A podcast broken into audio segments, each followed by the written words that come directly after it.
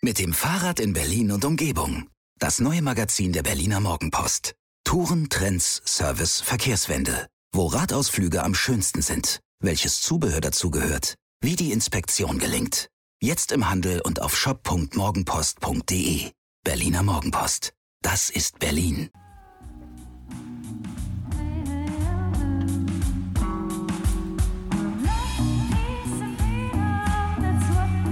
Wir. Arbeit, Leben, Liebe. Der Mutmach-Podcast der Berliner Morgenpost. Hallo und herzlich willkommen. Hier ist wieder eine Mittwochsfolge des Experten-Podcasts. Hallo Maren Urner. Mein Name ist Suse Schumacher und mein lieber Mann wollte Maren einladen. Warum denn eigentlich? Ja, warum wollte ich Maren einladen? Erstens gehört sie zu diesen jungen Menschen, vor denen wir Boomer wahnsinnig viel Angst haben, weil sie hat gerade mal einen Führerschein gemacht und hat schon so viel Bildung und Wissen angesammelt. Und zweitens, liebe Maren, bist du eine der wenigen jungen Frauen, die mich mal angesprochen haben. Das werde ich nie vergessen. Kannst du dich noch erinnern? Ja, aber hallo, das war sehr privat direkt. Muss ich jetzt eifersüchtig sein? Unbedingt. Also, nein, nein. Professor. Es ging um rein intellektuelle Inhalte. Ah. Du bist sapiosexuell, das ist völlig klar, aber dazu kommen wir später. Professor Dr. Maren okay. Urner, geboren in Herford, Mitte 30, sage ich mal höflich, Neurowissenschaftlerin, Bestsellerautorin, Medium, Medienpsychologin, Mediengründerin, Perspective Daily, was ganz Neues in Deutschland und gerade mit einem neuen Buch unterwegs, wo es um die Kunst des dynamischen Denkens geht. Liebe Maren, äh, unser Respekt ist dir sicher. Dynamisches Denken, ist Denken nicht immer dynamisch? Ja, aber wir denken nicht dynamisch darüber nach. Jetzt wird es direkt hier verwurstelt und Meta.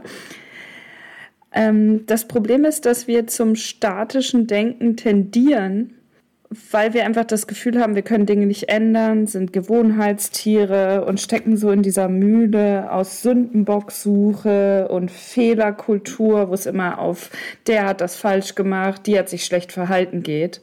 Mhm. Statt einfach öfter mal zu fragen, wofür sind wir eigentlich, statt wogegen. Das ist ja im Grunde die Frage nach dem Sinn, also nach der Sinnhaftigkeit, oder? Absolut, ja.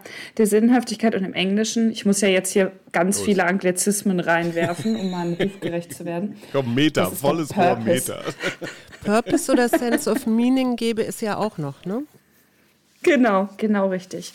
Und da sind wir eigentlich bei dem zentralen Aspekt und der, wenn wir es mal ein bisschen platter formulieren wollen, ganz einfachen Frage, wofür stehe ich morgens auf? Wofür stehst du morgens auf? Es ist unterschiedlich. Also auch da wieder, welche Ebene gucken wir an? Ja. die, die, wollen wir direkt mit der großen Komm, oder Meter. lieber die kleinen anfangen? Volles Rohrmeter. Volles Rohrmeter. Äh, puh. Und das an so einem Nachmittag hier. Ich, ich, ich helfe dir mal. Also ich denke. Okay, du denkst also. ja, okay, du hilfst mir erst. Weil du hast auf deiner Wikipedia-Seite, was ich ganz toll finde, einen Unterpunkt, der heißt Mission den haben nicht Ja, ich habe das aber nicht geschrieben, ne? Du hast das nicht geschrieben? nein, nein. Weil du hast eine Mission, weil du bist nämlich, und das schätze ich wirklich sehr an dir, ähm, auch als Medien- und, und, und ich sag mal Denkforscherin, ähm, genauso wie ich, schwer angenervt über den Negativismus in unserer Medienwelt. Also diese Neigung immer Haar in der Suppe, Krise, schrecklich und so weiter. Und du als Wissenschaftlerin befasst dich ja auch mit so mit den Folgen dieses negativen Denkens. Und auf Wikipedia steht unter deiner Mission, du möchtest das äh, bewältigen, du möchtest praktisch postnegativistisch ähm, tätig sein. Und das finde ich eine super Machen tolle. wir wieder direkt hier intellektuell. Ja, Nein, aber gut. das finde ich eine ganz tolle Mission, ganz ehrlich. Ja, und das ist also, um es wirklich jetzt mal kurz auch beim Ernsthaften zu bleiben, das ist auch die übergeordnete ja, Mission, bleiben wir bei dem Wort. Ähm, Menschen, egal in welchem Kontext, angefangen hat es wahrscheinlich hauptsächlich mit der Medienbranche, auch so mit dem ersten Buch dann, mit Schluss mit dem täglichen Weltuntergang, aber dann eigentlich sich ausgeweitet auf alle anderen gesellschaftlichen Zusammenhänge, weil ich im, im Zuge der letzten zwei Jahre, also nachdem ich dieses erste Buch veröffentlicht hatte, gemerkt habe, das betrifft tatsächlich alle Menschen. Und zwar im Kleinen und im Großen. Also mit klein meine ich jetzt so das Private, den Fokus da aufs Negative, aufs wer ist schuld, wer hat mir das Salz geklaut oder was mhm. auch immer. Dann im Medialen die Sündenbocksuche und natürlich im Politischen. Also ich glaube, da brauchen wir jetzt gar nicht lange ausführen dass das das zentrale Narrativ, um hier mal ähm, so ein bisschen so einen kommunikationswissenschaftlichen Begriff einzupflegen, einfach ist. Und, und das, das blockiert. Also das blockiert und das gruppiert uns, um wieder vielleicht zum dynamischen Denken zu kommen. Die zweite Zutat neben dem Wofür statt Wogegen ist eben auch dieses Lagerdenken zu hinterfragen. Und einfach zu schauen, wollen wir die Gruppe, der wir uns zuordnen, vielleicht neu und anders definieren.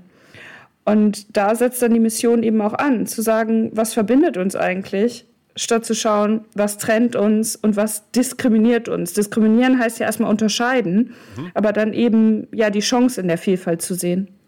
Jetzt äh, höre ich da ja so ein bisschen raus und weiß es ja auch selber, dass es, dieser Negativ-Bias ja auch etwas ist, was Menschen über Jahrhunderte oder evolutionär könnte man auch sagen, Teil des Überlebens war. Wenn ich so gepoolt bin, und das ist ja auch automatisches Denken, das, fun das funktioniert ja unglaublich schnell, wie komme ich denn da jetzt raus? Da, da sprichst du mir aus dem Hirn. und das verbindet ja auch äh, uns, also mich aus der Kognitionspsychologie und dich aus der generell aus der Psychologie kommt. Ich spreche ja immer ganz liebevoll von unserem Steinzeithirn mhm. und meine damit ja genau die Mechanismen, die du, glaube ich, gerade angesprochen hast, nämlich diese Automatismen.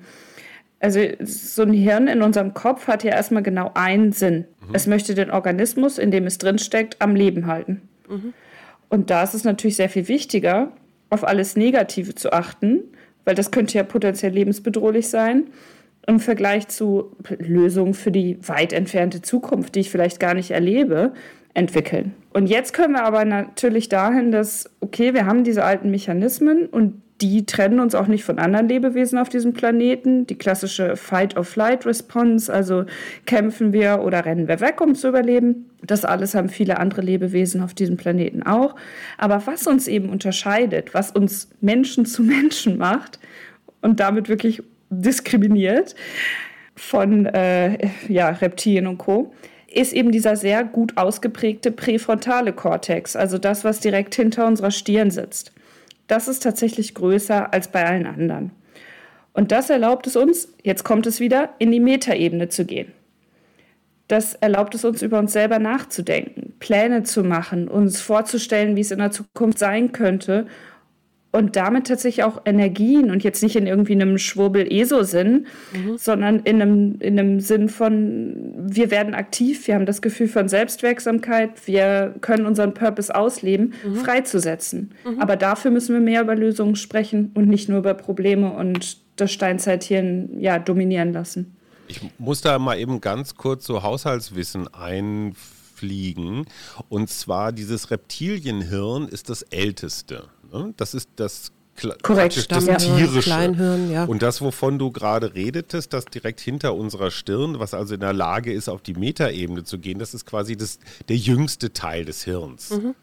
Ähm, genau richtig. So, und du hast, was ich sehr spannend finde, drei Ebenen benannt, die uns prägen oder die uns ausmachen. Das eine ist unsere Umwelt, die uns beeinflusst. Dann gibt es die Gene, die wir ja. in uns tragen. Und es gibt aber auch unseren Blick.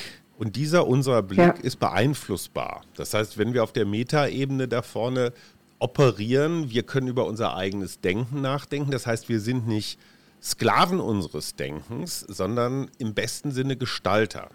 Da sind wir dann wieder Richtig, bei Viktor ja. Frankl, so zwischen Reiz und Reaktion gibt es einen Raum. Und dieser Neokortex genau. macht uns diesen Raum auf das so genau. richtig zusammengefasst? Ja. Und wir können, ja, genau. Und wir können halt in diesen, also wenn wir die, das Bild ein bisschen weiter treiben wollen mit Fahrer, Beifahrer und so, wir können halt aus dem Beifahrersitz, der durch Gene und Umwelt oder wo uns Gene und Umwelt so ein bisschen reindrücken wollen, können wir aufstehen und auf den Fahrersitz rücken. So, aber unser. Ich weiß gar nicht, gibt es ein Gendern für Fahrersitz? Also Fahrerinnensitz? Fahrendensitz. Keine Ahnung. Fahrendensitz. Fahrendensitz. So, das ist schön, ja. Ja. Aber unser Hirn ist eine alte Sau. Ich meine, sorry, dass ich dein Lieblingsthema jetzt Richtig. so diskreditiere, aber dieses Hirn ist echt furzkonservativ, ja? das will, Ja, das ja, will leider. nicht äh, dynamisch denken, sondern das will statisch denken. Äh, Neben dem Überleben wollen, also was, wie überlebe ich am besten, indem ich möglichst wenig Energie verbrauche. ah, okay. Faulheit. Also wem erzähle ich das? Ne? Der Mensch, der sich irgendwie versucht vom Sofa hochzuquälen und irgendwie die Walking Stick. Ah nee, du, du warst der, der nicht so gerne walken geht, ne? Das ist mir zu schnell. Ja, richtig. Also das E-Bike, nehmen wir das E-Bike. Ja, danke.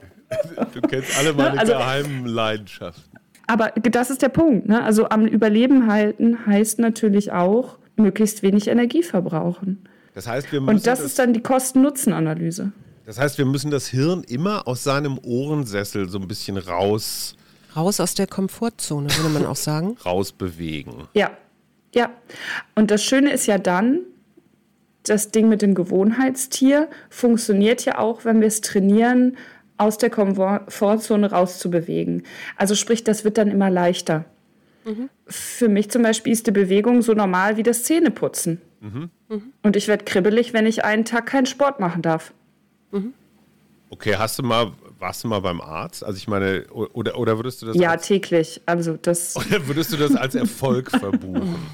Und wie bist du dahin gekommen, dass jetzt die tägliche Bewegung praktisch so ein Zähneputzautomatismus geworden ist? Ja. Kann man das üben? Und das ist diese, ja, das kann man auf jeden Fall üben, weil das ist diese Kosten-Nutzen-Analyse. Also wir sind jetzt gerade hier an dem Punkt, wo wir wissen, okay, wir haben dieses Hirn, das achtet mehr aufs Negative und will Energie sparen. Und das ist erstmal auch ganz gut, weil es will ja den Organismus am Leben halten. Langfristig ist der Organismus aber überlebensfähiger, wenn er natürlich auch einigermaßen fit und gesund ist. Das kostet aber so eine Initialinvestition, so ein bisschen wie wenn ich ein Unternehmen gründen möchte. Das kann ich ja auch nicht aus dem Nichts. Das heißt, ich muss erstmal ein bisschen investieren. Ich muss mich ein bisschen aus dem Ohrensessel aufraffen und mir neue Gewohnheiten schaffen. Und da muss ich dann einfach gucken, was funktioniert für mich. Für manche Menschen funktioniert das, indem sie das mit anderen Menschen machen, dass sie sich zum Walken verabreden, zum E-Bike fahren, mit Oma und Opa treffen oder was auch immer. Für andere mag das vielleicht sein, eine bestimmte Uhrzeit zu wählen und einfach zu sagen, ich lege die Sachen am Vorabend raus und stolper dann darüber, wenn ich aus dem Bett falle, was auch immer. Und dann irgendwann, und das ist das Schöne an unserem Gehirn, es ist eben auch wunderbar plastisch, wird das zu einem generellen Ding, was einfach wie das Zähneputzen, Essen und Haare kämmen dazugehört. Und wenn das dann fehlt, dann sind sozusagen die Kosten größer. Ich habe mal irgendwo gelesen, dass es ungefähr drei bis sechs Wochen braucht, um so eine neue Gewohnheit dem Hirn praktisch beizubringen. Stimmt das? Also wenn ich drei Wochen lang Nein. jeden Morgen um acht rausgesprungen bin und mich zum Laufen gequält habe, dann ist das jetzt auf einmal praktisch in, in meinen Genen. Ja, das ist jetzt schade, dass es ein Podcast ist, weil ich ein breites Grinsen im Gesicht habe. Deshalb verbalisiere ich das kurz. Ähm, das Problem an der Stelle ist nämlich diese Sache mit den Mythen und dem Hirn. Also wie diese Sache mit, wir nutzen nur 10% unseres Gehirns. Totaler Quatsch. Also wir nutzen unser ganzes Gehirn. Die Frage ist ja auch, was bedeutet das Gehirn nutzen? Aber das geht jetzt vielleicht methodologisch auch zu weit. Aber die Sache mit den Gewohnheiten ändern kommt tatsächlich daher, dass es mal eine Studie gab, die hat Menschen nach Schönheitsoperationen untersucht, wann die sich wieder im Spiegel erkennen, im Sinne von, dass sie sagen, das sind bin nicht mehr ich. so geschwollen, oder wie? ich. Ich weiß, die, die genauen Details kann ich tatsächlich nicht äh, zitieren an der Klingt eine Stelle. super Studie. Hat natürlich, hat natürlich super wenig mit Gewohnheiten zu tun, ja, sondern einfach viel mehr mit Selbstbild. Und das hat halt ungefähr 21 Tage gedauert. Und seitdem, da sind wir wieder beim Thema Journalismus und schlechte Recherche und nicht einordnen. Verkürzung. Genau. Und Überschriften und so, ne? Gemobbt. Und was lesen dann die Menschen? Naja, dann hat sich halt durchgesetzt, es dauert 21 Tage, um eine Gewohnheit zu ändern. Gut, Haken dran. Lange Rede, kurzer Sinn. Ja, das dauert halt irgendwie 54 bis 200 irgendwas Tage. Ich habe mir dann tatsächlich mal die Mühe gemacht und äh, so die äh, Literatur angeschaut, wo es um Gewohnheiten ändern geht. Und natürlich hängt das einfach von der Gewohnheit ab. Also jeden Morgen ein Glas Wasser zu trinken, das etabliere ich natürlich schneller, als jeden Morgen zwei Stunden laufen zu gehen. Jetzt äh, möchte ich gerne eigentlich nochmal auf dieses dynamische Denken zurück. Ne? Also wofür bin ich, hast du ja gesagt. Ähm, wenn ich das jetzt wirklich trainiere im Sinne von, dass ich versuche auf die Welt anders zu gucken, dass ich äh, statt im Negativismus zu verschlammen oder weiß ich nicht, unterzugehen, äh, im, im, Positivismus bin im Sinne von, okay, wo geht's hier jetzt weiter? Kann man das, äh, zeigt sich das dann neurologisch auch im Gehirn? Tatsächlich ja. Ich habe gerade gedacht, ob wir den Begriff Purposivismus prägen könnten. Purpismus. Weil du Positivismus gesagt hast ja. und ich dachte dann so, wie kriegen wir jetzt einen Ismus aus Purpose? ähm, aber man sieht tatsächlich oder Menschen beobachten tatsächlich einen Unterschied. Und da sind wir genau bei diesem Punkt der Plastizität und dem, was Hajo ja eben so schön als diese dritte Komponente mit dem Blick zusammengefasst hat. Mhm. Also das grundlegende Prinzip, wie Lernen im Gehirn funktioniert, hat der kanadische Neurowissenschaftler Hepp zusammengefasst als What fires together, wires, together. together yeah. mhm. ne? Also das, was zusammen aktiv ist, verdrahtet sich. Ich sage immer gerne, aus der neuronalen äh, oder aus dem neuronalen Trampelpfad wird eine neuronale Autobahn. Mhm. Aber das ist so ein bisschen Mandelstamm. also das kleine. Ist so ein bisschen was? Na, es gibt doch diesen Mandel, diese Mandelstamm. Ach, die Amygdala nee, wenn du, wenn du ein Stück Papier reißt äh, und das dann irgendwie unter, unter eine Lupe legst, dann sieht das irgendwann so aus wie die Küstenlinie von Kroatien. Also ganz, ganz kleine Strukturen bilden sich auch als ganz große Strukturen ab. Und das, was du sagst, jetzt weiß ich, was du meinst. Ja. Das mit deinem Gruppendenken, also Menschen, die, die sich ja auch, die zusammen gegen irgendwas feuern, meinetwegen gegen Impfen, ähm, die verdrahten sich dann auch zusammen. Das heißt, das, was die Hirnzellen im Kleinen tun, das tun Menschen im Großen vielleicht auch, nämlich zusammen wiren und feiern. Und da wären wir bei einer spannenden. Da wären wir bei einer ganz spannenden Frage. Ich habe heute mit einem Freund ähm, telefoniert, der in Kreuzberg lebt. Ich, ich, will jetzt hier überhaupt keine Vorurteile gegen bestimmte Berliner Stadtteile schüren, aber leider kommen wir nicht umhin der sagte, sein gesamtes Kreuzberg, also das, was so in seinem Blickfeld ist, an Freunden, an Bekannten, die Leute im Späti und so weiter, die sind sich nahezu alle einig, dass Impfen ein Ding des Teufels ist. Ja, also ich meine, gut, ob, ob wir jetzt nee. alle gechippt werden oder nicht. Aber das finde ich so sehr interessant. Was macht dieses Gruppendenken jetzt zum Beispiel mit dem Corona-Impfen? Ne? Weil wir haben ja irgendwie Team ja. Impfen gegen Team Nicht-Impfen. Und irgendwann kommen wir an den Punkt, dass wir mit der Herdenimmunität äh, da vielleicht nicht mehr weiterkommen. Ja. Ja, und das ist die Sache mit dem Gruppendenken, genau. Wo es nicht um, auch schwieriger Begriff, aber Wahrheit primär geht, sondern um Identifikation. Mhm. Das heißt, umso emotionaler ein Thema besetzt ist, mhm. und das ist bei Gesundheit natürlich ganz, ganz, ganz stark, umso stärker spielt meine Gruppenidentifikation eine Rolle im Vergleich zu Informationen, die neue Erkenntnisse an, zutage bringen, Forschungsergebnisse und so weiter. Mhm. Das heißt, meine emotionale Bindung zu meiner Gruppe ist stärker als Fakten. Richtig, richtig. Und wie gesagt, so als, als Lautstärker oder Verstärker, je höher da die Emotionalität aufgedreht ist, umso stärker aus dem US-amerikanischen Diskurs kennen wir das natürlich ganz krass mhm. von Themen wie die Pro-Lifer, ne? Mhm.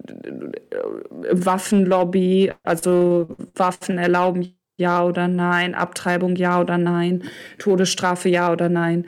Und bis vor einigen Jahren, und das ist total spannend, auch die große Frage, Frage des Klimas. Wenn dich jetzt die Bundeskanzlerin anriefe oder, oder, oder der Gesundheitsminister oder, oder solche Menschen. Das machen die täglich. Ich weiß, du kannst nicht drüber reden, aber Richtig. wir tun einfach mal so, als, äh, als wäre als das eine, eine, eine rein theoretische Sache. Sei. Die Königin.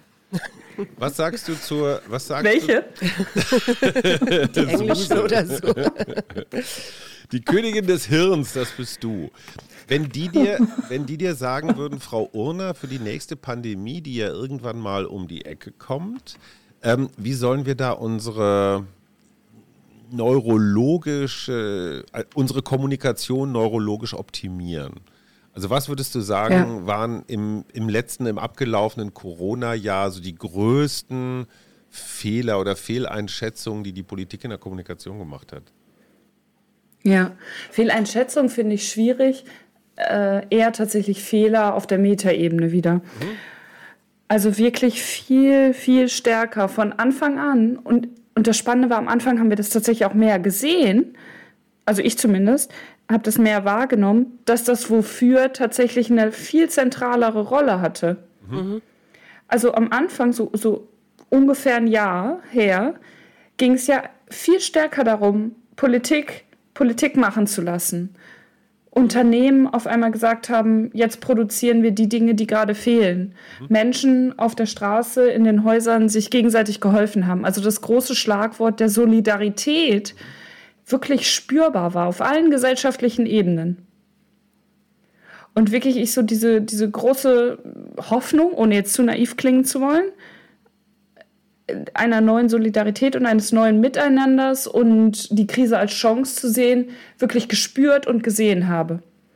Und dann, und das ist natürlich jetzt total schwierig, die Kausalität da abzuleiten, also wie sehr das Wahljahr näher rückte und irgendwie klar war, okay, jetzt tritt die Politik wieder in den Hintergrund, weil es geht wieder mehr um Polit Politikfarben und wer wird Kandidat, Kandidatin, whatever, ja. Aber das dann beizubehalten und dieses, worum geht es eigentlich wirklich? Und wir kommen immer wieder zurück zur Sinnfrage und dem Purpose. Mhm. Politik, also ne, was ist denn die Aufgabe von Politik? Genau wie bei der Journalismusfrage. Was ist die Aufgabe von Journalismus? Menschen möglichst gut darüber zu informieren, was in der Welt gerade passiert. Und diese Interaktion zwischen Journalismus und Politik ist natürlich auch super spannend. Deshalb finde ich es ganz schwierig, jetzt nur zu sagen, Politik muss anders kommunizieren, weil die sind ja wiederum auf den Lautsprecher der Journalisten und Journalistinnen angewiesen. Mhm. Also es ginge nur gemeinsam. Das heißt, korrekt, ja. Mhm. Und das sind ja die zweite Zutat mit, dem, mit der Gruppensache. Mhm. Also zu schauen, nicht bei den Bundesländern, wer macht es besonders schlecht, mhm. sondern zu gucken, wer macht es besonders gut. Und nicht neidvoll, sondern kopieren, aber kopieren in einem guten Sinne, ja? ja? Also lösungsorientiertes Denken und Handeln zu praktizieren. Und das ist dann die dritte Zutat, weil es gibt ja immer drei. Nur weil drei Dinge kann das hier gut. Erstes, mhm. letztes, mittleres. Mhm. Jetzt sind wir beim letzten und das sind die neuen Geschichten. Mhm. Die sind natürlich direkt verdrahtet mit den neuen Gruppen. Also sich neue Geschichten zu erzählen, Geschichten des Erfolges und auch einfach zu fragen, was bedeutet es denn, Erfolg zu haben? Mhm. Äh, jetzt, jetzt grätsche ich mal dazwischen und werde, gehe mal von der Metaebene ein bisschen tiefer auf die regionale vielleicht.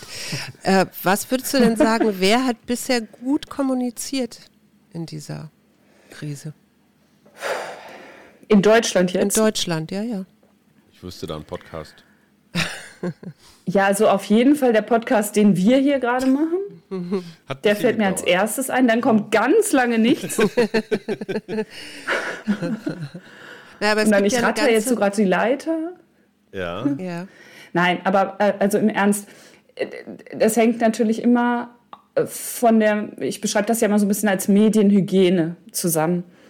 So, und was ich natürlich versuche, ist auch da eine Medienhygiene bei mir selber zu praktizieren, wo ich mich auf die konstruktiven Stimmen konzentri konzentriere. Mhm.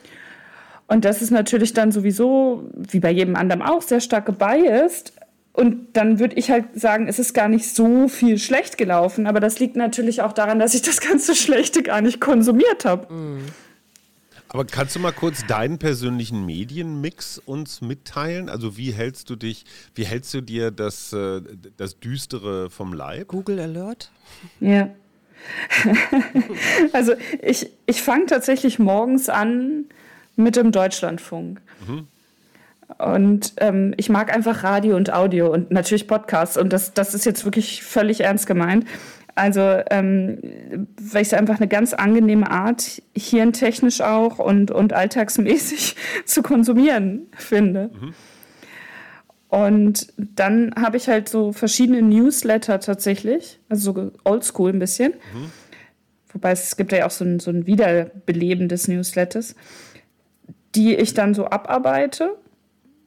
Und dann, wenn ich darauf längere Sachen treffe, die ich halt im Laufe des Vormittags, Nachmittags nicht ja, lesen, konsumieren kann, dann öffne ich die, speichere die ab und je nachdem hoffe ich dann, das spätestens am Wochenende genießen zu können. Und was ich halt sehr viel tatsächlich mache, ist in der Natur draußen Podcasts zu hören. Also wirklich längere Stücke, einordnende Stücke, die mir das Gefühl und hoffentlich auch ein bisschen zurecht geben, Dinge ein bisschen tiefer durchdringen zu können, einordnen zu können und eben nicht bei den Überschriften hängen zu bleiben. Eins interessiert mich ja, weil Suse mich das auch immer fragt. Hat es geklingelt? Ja, es hat geklingelt. Oh, super. Der, ich muss den Wein hochtragen. Jetzt müsst ihr euch selber weiter unterhalten. Wie, ihr trinkt jetzt Wein? Nein, wir trinken nicht Wein, aber in unserer Prio-Gruppe 1 steht ganz oben Wein. Und bevor der wieder abhaut, und, und, äh, und wo stehe ich? Du stehst ganz, ganz noch, du bist 1a mit Sternchen. Okay. Aber ich würde ich würd gerne nochmal ähm, zurück, äh, weil wir ja eben auch die Medien ganz stark im Fokus hatten. Und mir fällt das ja selber auf, wenn ich einen Podcast vorbereite oder so, dass ich äh, irgendwann mal auch an so einem Punkt war, wo ich dachte, oh, ich kann diese Corona-Geschichten nicht mehr lesen, hören, hier impfen, da, was weiß ich, Long-Covid und so weiter. Wie, wie machst du das? Also wie, wie, man ganz ausblenden kann man es ja nicht, weil man ja spätestens, wenn man ja irgendwo einkaufen will oder du in die Uni musst oder so, äh, dich irgendwie testen musst, lassen musst auch, oder? Ja, ja. Ja, ja, klar. Also das ist tatsächlich dieser Balanceakt ne, des Informiertseins mhm. und irgendwie auch das Gefühl zu haben, ich kann ja partizipieren, ja, weil ich möchte ja nicht sagen, mir ist das jetzt alles egal und ich, ich, ich sage ja immer so ein bisschen platt, koche meine Marmelade ein und mache so mein eigenes Ding. Mhm das funktioniert natürlich nicht, weil ich möchte ja aktives Mitglied von dieser Gesellschaft sein. Mhm. Aber da halt immer zu reflektieren und mich zu fragen, also Stichwort Meta wieder, hilft mir das gerade weiter? Also im Sinne von die Welt zu verstehen. Mhm. Und je gestresster ich bin, das ist ja das perfide, ja. umso anfälliger bin ich dann, mich dem ja hinzugeben. Ja. Also Stichwort Doomscrolling, ne? Mhm. um nochmal wieder einen kleinen Anglizismus hier zu benutzen, mhm. dass wir durch die Doomsday-Szenarien scrollen und dann natürlich Steinzeittieren aktivierend und das frohlockt da so in unserem Alarm, Kopf. Angst. Genau. Ja, Stress. Genau. Mhm. Ja. ja. Ja. Und dann halt zu sagen, stopp, mir geht's gerade sowieso nicht gut. Ich bin gerade sowieso an so einem Modus, wo ich irgendwie gestresst und außer, außer Gleichgewicht bin. Dann hilft mir das erst recht nicht weiter, beziehungsweise befeuert das nur. Mhm. Und das wäre dann wieder der präfrontale Kortex, der sich da Richtig. einmischt und sagt, so stopp mal, das geht jetzt hier zu weit. Richtig. Mhm. Ja, ja. Wirklich so eine Notbremse, ne? Ja. Äh, jetzt sind wir ja ein Mutmach-Podcast und natürlich interessiert mich, was dir Mut macht. Oh, ganz viel. Und das ist dann wieder diese dritte Komponente mit dem Blick. Also ich versuche auf der einen Seite mir wirklich so eine tägliche Neugier zu behalten. Mhm. Kannst du da mal also, einen Hinweis geben, wie du das machst? Also nur für vielleicht für die Hörer auch, die dann sagen, oh, das finde ich jetzt spannend. Das ist vielleicht auch ein ja. Tipp für mich. Also das Schöne ist, ähm, vorab gesagt, wenn wir diesen Neugier-Modus praktizieren, wird nicht nur aus dem Trampelfahrt eine Autobahn, mhm. sondern es ist tatsächlich auch so, dass wir für alles neugieriger werden. Also sprich, machen wir es uns doch möglichst einfach und stürzen uns auf das, was wir sowieso schon ein bisschen bis ganz doll interessant finden. Mhm. Weil wenn wir dann in dem Neugiermodus drin sind, ist es wie so ein Staubsauger, dass wir für alles andere auch neugieriger sind. Mhm.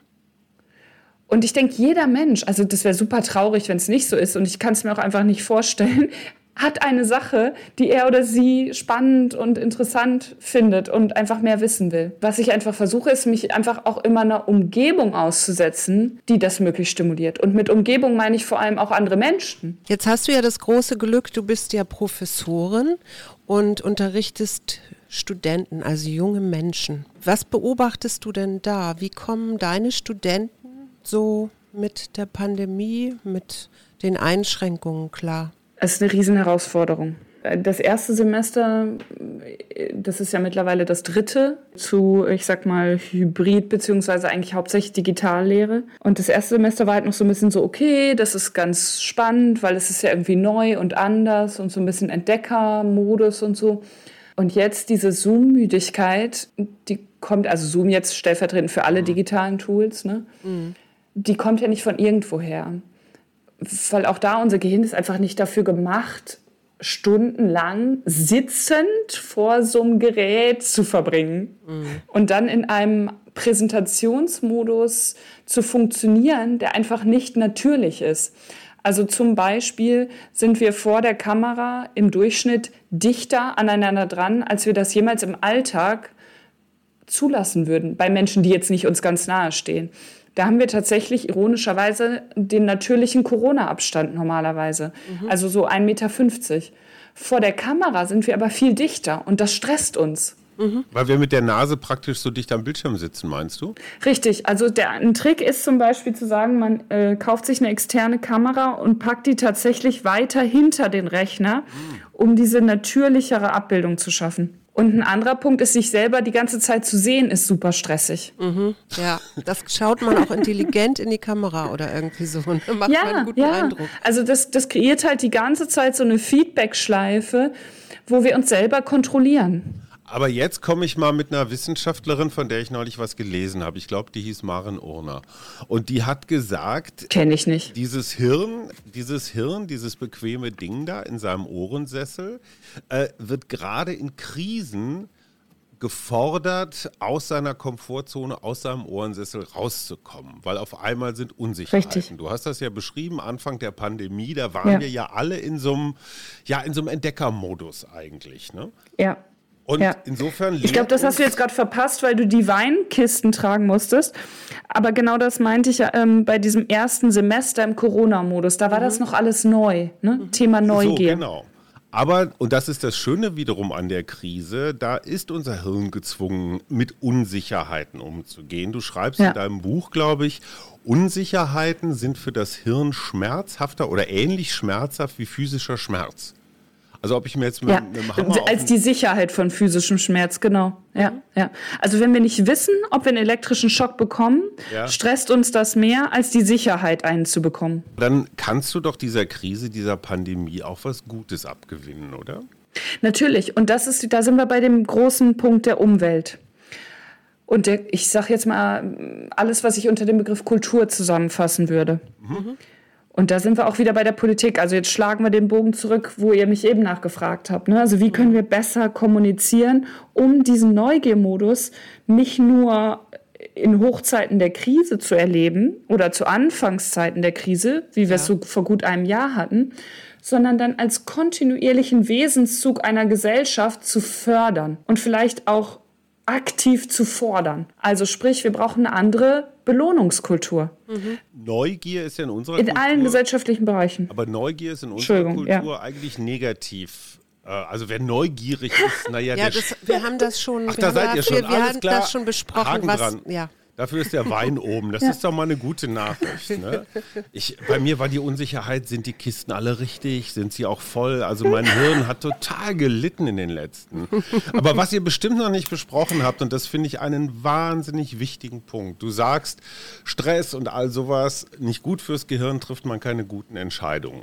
Wir haben ja zum Teil live durch Twitter-Livestreams mitgekriegt, wie zum Beispiel die Ministerpräsidentenkonferenz mit der Kanzlerin dann irgendwann nach ewigen Nachtsitzungen morgens um drei irgendwas rausgefunden haben. Söder und Laschet haben ja. irgendwie am Wochenende noch nachts getagt. Das heißt, in dem Moment, wo das Hirn eigentlich sowas von überhaupt keinen Bock hat und auch weder neugierig noch kreativ ist, sollen weitreichende... Gestresst gestresst. Sollen weitreichende Entscheidungen getroffen werden, die für das ganze Land, für jeden von uns irgendwie relevant sind. Kann man der Politik, und da würden die Medien aber sicherlich positiv mitgehen, kann man der Politik nicht, ich sag mal, ah, kreativere, angenehmere, nachvollziehbare Entscheidungswege oder Strategien ja. mal empfehlen? Ja, bitte, auf jeden Fall. Also, äh, wenn wir das ganz konkret machen wollen, und da habt ihr ja eben auch schon nach gefragt, also das ist halt einfach Quatsch. Ja, das, wir wissen mittlerweile, dass zum Beispiel Schlafmangel, mhm. also wirklich ein, zwei Nächte unter sechs Stunden, uns alkoholisieren. Mhm. Also das, das, die, die Entscheidungsfindung ist ähnlich schlecht dann wie in alkoholisiertem Zustand. Mhm. Und was bedeutet das jetzt für unsere Risikowahrnehmung und Einschätzung? Dass wir sehr viel riskanter agieren. Mhm. Und das trifft natürlich auch auf Bundeskanzlerinnen auch und Ministerpräsidenten zu. Mhm. Aber jetzt das heißt, wenn wir vernünftige, langfristig orientierte Entscheidungen treffen wollen, dann bitte nicht nachts um drei nach neun Stunden Sitzung. Und da sage ich jetzt mal ganz selbstkritisch ein Gedanke Richtung Medien. Stell dir mal vor, Ministerpräsidenten, Kanzlerin, Corona-Kabinett würden irgendwo unterm Apfelbaum sitzen, so in, in, in der Frühlingssonne. Ja. Die würden zusammen ja. vielleicht auch in kleinen Gruppen kleine Spaziergänge unternehmen, um doch mal irgendwie Kompromisse auszuloten oder sowas. Wir Medien werden doch die Ersten, die schreiben, ja guck mal, ne, das Land in der Pandemie und die machen hier jetzt Ferien auf dem Bauernhof. Also, ne, ja. ich, ich, sehe ja. da einen Punkt. Und da bin ja, ja, und da bin ich bei der Kultur. Mhm. Und wieder zurück zum Purpose. Worum geht es denn eigentlich wirklich? Mhm. Wo wollen wir denn hin? Mhm. Also geht es um ein lösungsorientierten, zukunftsorientiertes Denken und Handeln, wo alle an einem Strang ziehen? Stichwort Gruppe inklusiv definieren. Oder geht es darum, draufzuhauen? Mhm.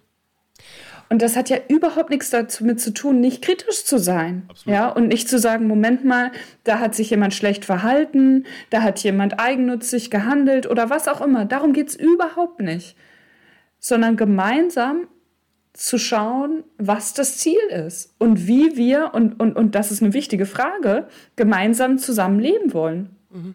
Weil wenn das nicht unser Interesse ist, da, da sind wir dann beim Morgens aufstehen. Wozu mhm. soll ich denn dann morgens aufstehen? Mhm. Ja. Das ist ein guter Punkt und ich frage dich jetzt deswegen auch, was wünschst du dir denn für die Zukunft, also für unser, unsere Zukunft hier in Deutschland? Oder vielleicht auch global? Das, ja, genau, es ist gut, dass du das global nachhängst, weil ich finde es wichtig, uns also nicht nur mit Corona und Klima, sondern generell nicht nur über eine Ländergrenze zu definieren, auch wenn das natürlich sprachlich erstmal nachvollziehbar und sinnvoll ist. Aber dadurch, dass ich auch in vielen, um das kurz auszuweiten, anderen Ländern gewohnt habe, finde ich sowieso immer total spannend, Stichwort Neugier, zu sehen, wie sich Kulturen unterscheiden. Mhm. Und eine Sache, die ich kennengelernt habe, nicht direkt, sondern nur indirekt, ist, wie zum Beispiel einige indigene Völker über Probleme sprechen. Die versammeln sich in regelmäßigen Abständen mhm. und dann kommt alles auf den Tisch mhm. oder auf den Platz, wo die sich gerade treffen. Und dann wird offen angesprochen, wem was quer sitzt. Mhm. Und jetzt stellen wir uns das mal vor. Wir würden das praktizieren im familiären Kontext, in Unternehmen und in der Politik. Und es würde nicht mehr hinterm Rücken, sondern vorm Bauch gesprochen werden. Mhm. Das ist hart, weil wer will denn kritisiert werden? Wer will denn gesagt bekommen, ey, ich fand das nicht gut. Das hat mich verletzt, was du gemacht hast. Ja. Aber am Ende des Tages, Thema wieder Kosten-Nutzen-Analyse, ist es die bessere und schönere Variante. Mir fällt dazu äh, noch ein Beispiel ein, das ich mal irgendwo gelesen habe. Das ist eine afrikanische Kultur, äh, wo in einem Dorf, wenn sich ein Ehepaar streitet oder irgendwelche Konflikte bestehen, äh, man dieses Ehepaar in einen Kreis setzt und zwar Rücken an Rücken. Und alle anderen sind drumherum, die sagen auch nichts, sondern die hören nur zu. Und dann geht es darum, diesen Konflikt äh, zu besprechen. Und dadurch, dass du dich ja nicht direkt siehst, aber trotzdem Rücken an Rücken spürst, ähm, die, auf jeden Fall müssen die beiden dann so lange da drin bleiben, bis sie das geklärt haben, weil das Dorf sagt, äh, es macht keinen Sinn, wenn ihr ungeklärt seid, wenn ihr in der Krise seid. Äh, wir können erst wieder gut zusammenleben, wenn, wenn wir das geklärt haben. Und es ist nicht nur euer einzelnes Ding, sondern es betrifft hier das ganze Dorf. Das fand ich ganz interessant, auch als Konfliktlösung. Das ist ich wollte gerade sagen, das ist ein wunderbares, pra praktisches Beispiel für genau alle Dinge gefühlt gerade, die wir besprochen haben. Ja. Aber ich, ja. Oder? Also sowohl die Verbindung, mhm. die Gruppe, mhm. der Blick auf die Welt und natürlich die direkte körperliche Nähe. Mhm. Und, und der Lösungswille, der gemeinsame. Ne? Und Klar, ja, ja. wofür? Bei, ja. Und da sind wir nochmal bei einem ganz spannenden Punkt. Du hast es immerhin geschafft, Heribert Prantl gegen dich aufzubringen. Die Stimme. Oh ja, großer Spaß. Die Stimme von was auch immer der Süddeutschen Zeitung, weil, und jetzt kommen wir wieder ganz zum Anfang zu der Geschichte, wo du hinter mir hergerannt bist. Ich dachte, Mann. Was will die eigentlich? Ich habe ja doch noch einen Schlag bei den jungen Dingern, aber leider, naja, gut, nein. Äh, du weißt genau, wie es gemeint ist. Perspective Daily. Eines, ein, ein wirklich ganz, ganz tolles Projekt in Münster. Da warst du praktisch Start-Upperin, Mitgründerin. Perspective Daily basiert unter anderem auch äh, auf dem Konzept des ähm, Constructive Journalism. Ein dänischer Kollege Ulrich Hagerup hat darüber mal ein kleines Büchlein geschrieben und das fasst letztendlich alles zusammen, worüber wir geredet haben. Nämlich versuchen wir doch mal den Journalismus im besten positiven psychologischen Sinne, wie Suse das propagiert, lösungsorientiert zu arbeiten und zu denken und nicht problemorientiert. Also problemorientiert ja. wäre äh, Impfchaos. Ne? Es wird einfach scheiße ja. geimpft, alles funktioniert nicht. Kann man machen, aber Constructive Journalism würde jetzt bedeuten, wo hakt es, wie kann man es besser machen, wie wird es in was anderen Ländern schon, gemacht, was, für was haben wir schon haben geschafft. Wir schon? Das heißt, ich lasse ja. die Lesenden nicht zurück mit diesem Gefühl, ach du scheiße Weltuntergang, sondern ich sage ihnen, ja, wir haben ein Problem, aber wir kommen da raus.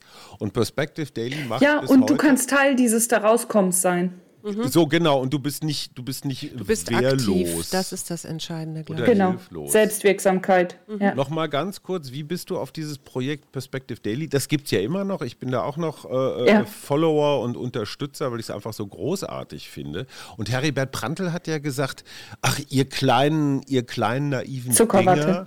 Dinger, ne? Zuckerwatte, Journalismus muss hart und kritisch und die da oben mal richtig rannehmen, sonst ist das alles äh, äh killefit. Macht er in seinem Podcast übrigens auch nicht. Also nebenbei. ja. ja.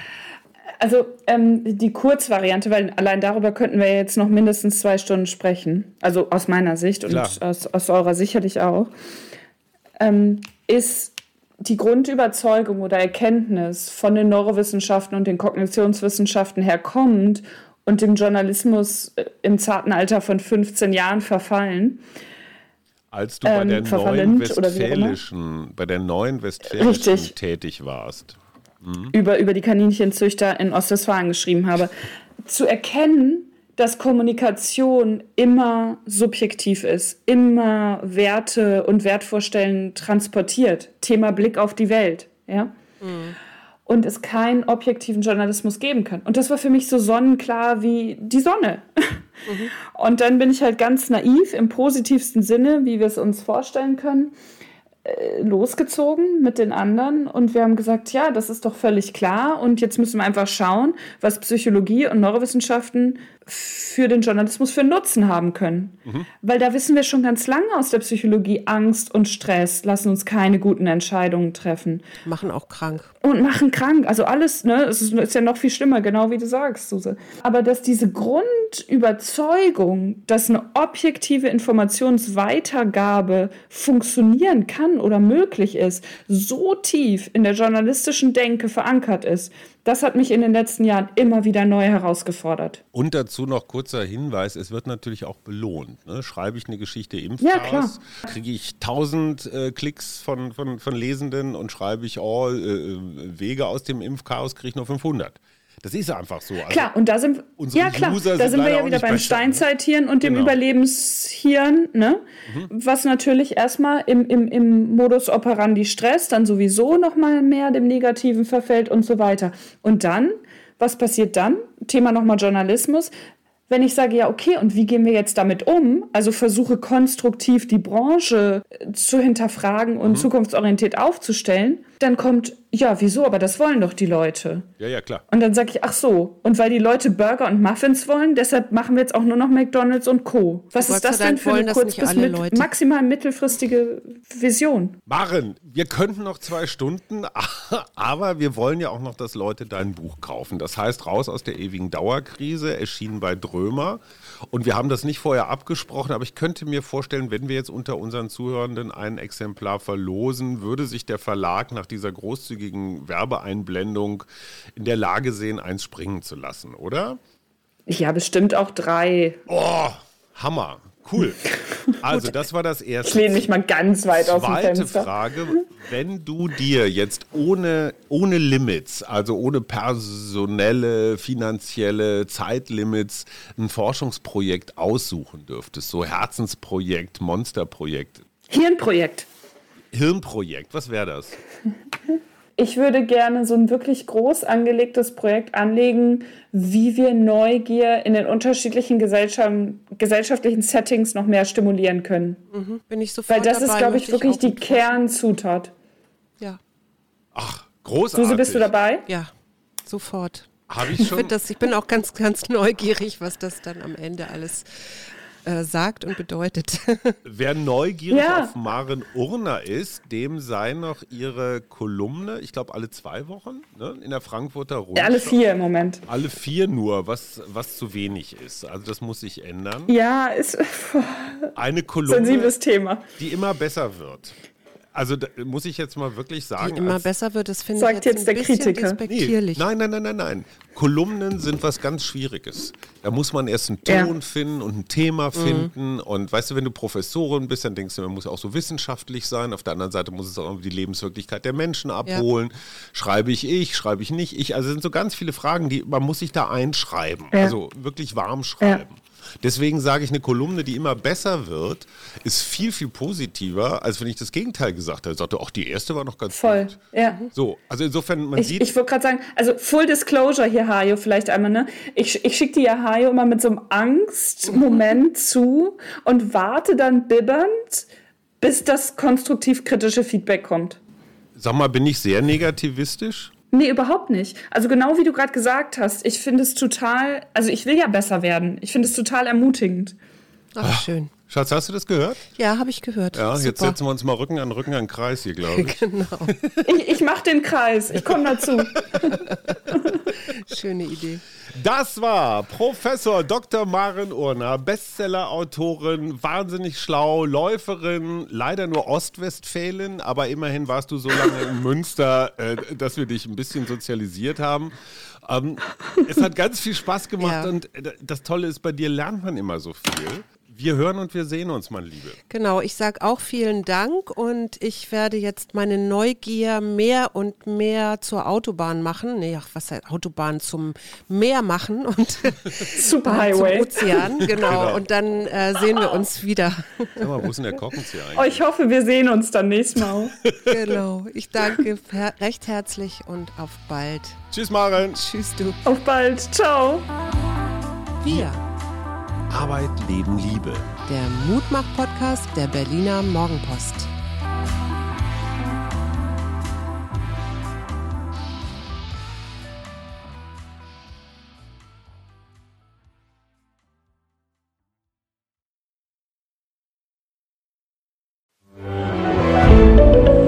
Ein Podcast von Funke.